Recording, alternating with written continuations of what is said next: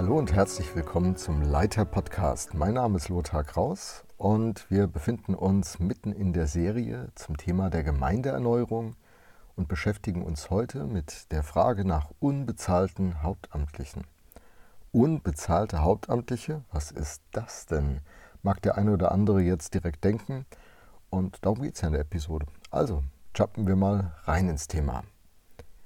Gemeindeerneuerung gelingt ja dann besonders gut, wenn ein Dreamteam zur Verfügung steht, vielleicht sogar gespickt mit Spielentscheidern. Das ist schon wirklich eine feine Sache. Was aber tun, wenn Zeit und Kraft bei unseren Leuten in der Kirche doch sehr begrenzt ist, wir aber dringend noch andere bräuchten, die mit Leidenschaft und Begeisterung beim Thema sind? Das stellt uns vor die Herausforderung. Und es ist wirklich ein großes Problem.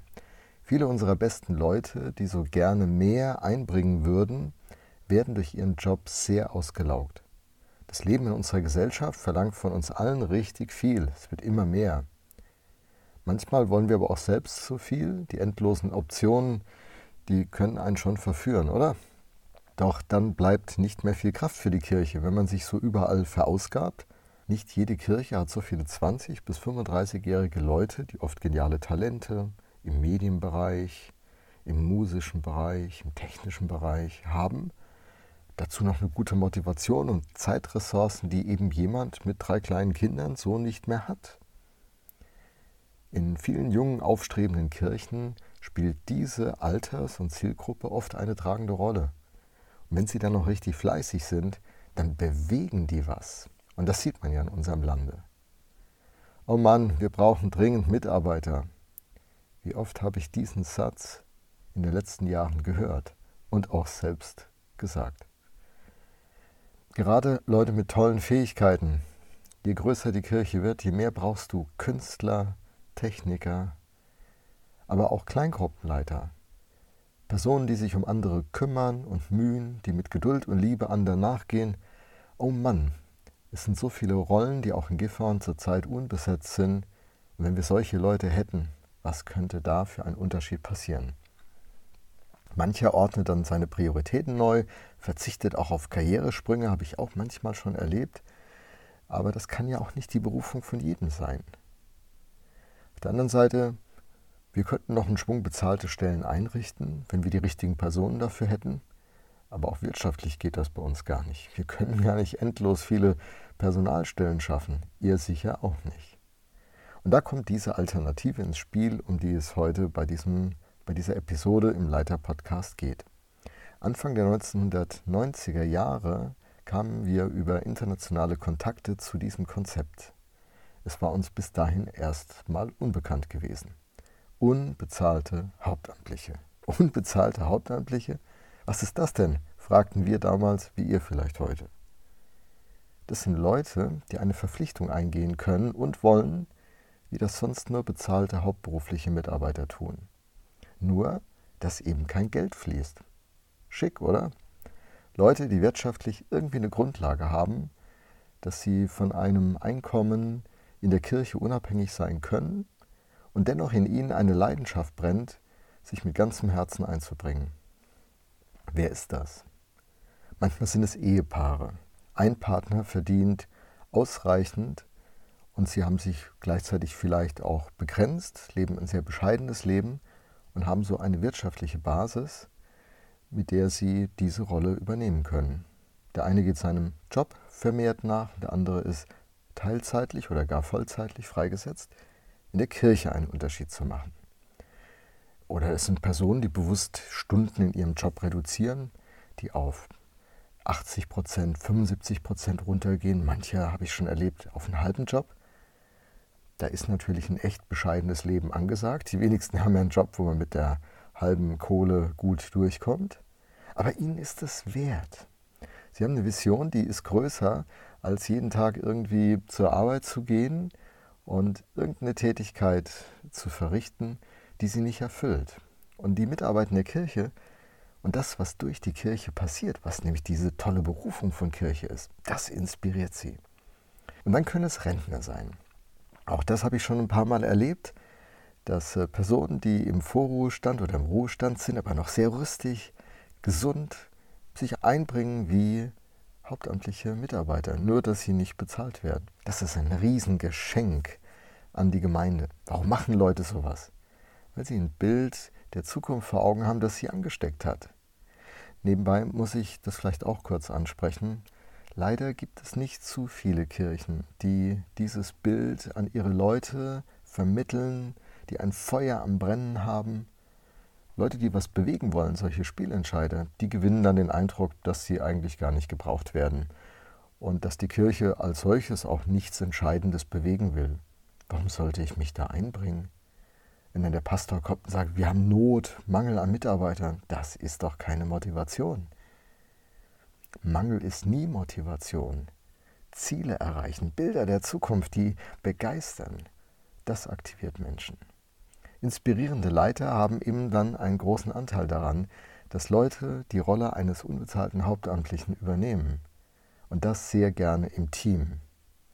Natürlich mit Leuten zusammenzuarbeiten, die inspirierend sind, wo die Stimmung passt. Ein Team, das miteinander was bewegt und einen Unterschied ausmacht, Mensch, wer möchte da nicht gerne mitmachen? Wenn ich mir so zuhöre, ich würde da sofort mitmachen. Im Jahr 2013 bin ich durch 20 innovative, wachsende Gemeinden der westlichen Welt gekommen an einer Studienreise. Und überall traf ich auf solche Leute und auf solche Teams. Das war super inspirierend. Ich hätte fast in jeder dieser 20 Gemeinden Lust gehabt, direkt anzufangen. Es sind eben Kirchen mit Ausstrahlung und die ziehen solche Persönlichkeiten an.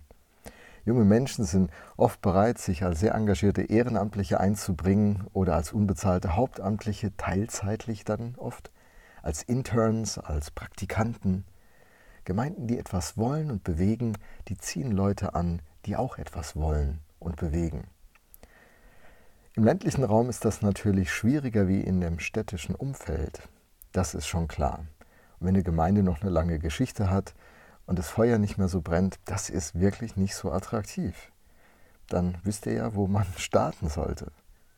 Aber wenn der Turnaround mal geschafft ist, und es beginnt immer mit einem, mit einem, der anders denkt, der sich anders verhält und anders engagiert, dann kann echt auch auf dem Land was passieren.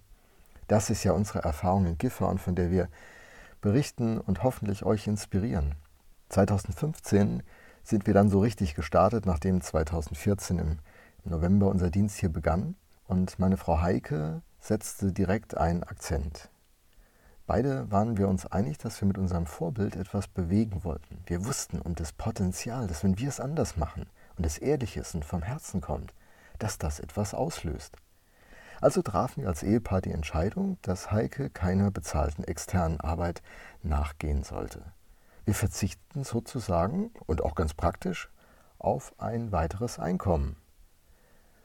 Die Gemeinde bekam mit der Anstellung meiner Person damit gleich zwei Hauptamtliche. Manches Pastoren-Ehepaar, dem klingelt es gleich in, die, in den Ohren. Ja, ja, das sind doch Pastoren-Ausnutzungsgemeinden. Ja, wenn es, wenn es ein Muss ist, wenn es quasi ohne Worte erwartet wird. Aber hey, wenn, wenn, wenn ich das will und Heike, wir wollten das beide. Das äh, war für uns nicht Ausnutzen oder billige Arbeitskräfte sein, sondern ein Privileg weil wir an die Berufung der Kirche in Gifhorn glauben, die heute Kirche im Brauhaus heißt. Wir waren erfüllt von dieser Leidenschaft für diese Sache und träumten davon, was Gott tun könnte und wussten, jemand muss den Preis bezahlen. Und warum sollten wir nicht damit anfangen, wo wir doch gerade dazu in der Lage waren? Wir brauchten uns ja nur ein wenig zu bescheiden, ein paar Urlaube weniger und manch andere Abstriche, aber hey, so what? Wenn ich mal Rentner bin und in meinem Schaukelstuhl sitze, werde ich das nicht bedauern. Schon die Erfahrung dieser ersten fünf Jahre ist ja so bewegend. Kein Moment habe ich das bedauert. Und Heike dann im Team zu haben, das hat sofort die Gleichung verändert. Warum? Ihr kreatives Talent, ihre Fähigkeit mit Leuten ins Gespräch zu kommen, deren Gaben zu entdecken. Sie ist super in Teambildung, kann gut lehren, predigt inspirierend, begleitet Menschen sehr genial. Heike ist ein echter Spielentscheider. Und nicht nur das, ihr Beispiel hat dann andere inspiriert und den Weg geebnet, dass sie das auch angefangen haben in der Kirche im Bauhaus. Heute sind wir in unserem Team fünf unbezahlte Hauptamtliche, die vom Zeitvolumen das Spektrum Teilzeit bis fast Vollzeit abdecken. Ergänzt wird das Team von Minijobbern und auch unsere Ehrenamtlichen, die legen richtig einen drauf. Und unsere Minijobber auch. Das ist unser Brauhaus-Team. Spielentscheidend ist es unterwegs. Gott gebraucht uns zusammen. Das ist eine starke Erfahrung. Und wir sind nicht allein. Die Gemeinde hat über 200 Ehrenamtliche, die sich engagieren. Sie geben ihr Bestes und sie stecken sich gegenseitig an. Nicht alle, aber immer mehr. Und ich denke dabei an unsere Techniker, Hausmeister, Künstler, Kleingruppenleiter, Schatzinselmitarbeiter, Gastfreundschaftsleute, praktische Leute. Oh Mann, ein tolles Team. Gott gebraucht Menschen. Und er hat ja seinen Namen mit den Namen von Menschen verbunden. Er heißt ja der Gott Abrahams, Isaaks und Jakobs. Sein Name mit unserem Namen in einem Atemzug? Wow, warum? Weil Menschen Gottes Methode sind. Vielen Dank für dein Zuhören und äh, wünsche dir noch eine gute Zeit und bis zum nächsten Mal beim Leiter Podcast.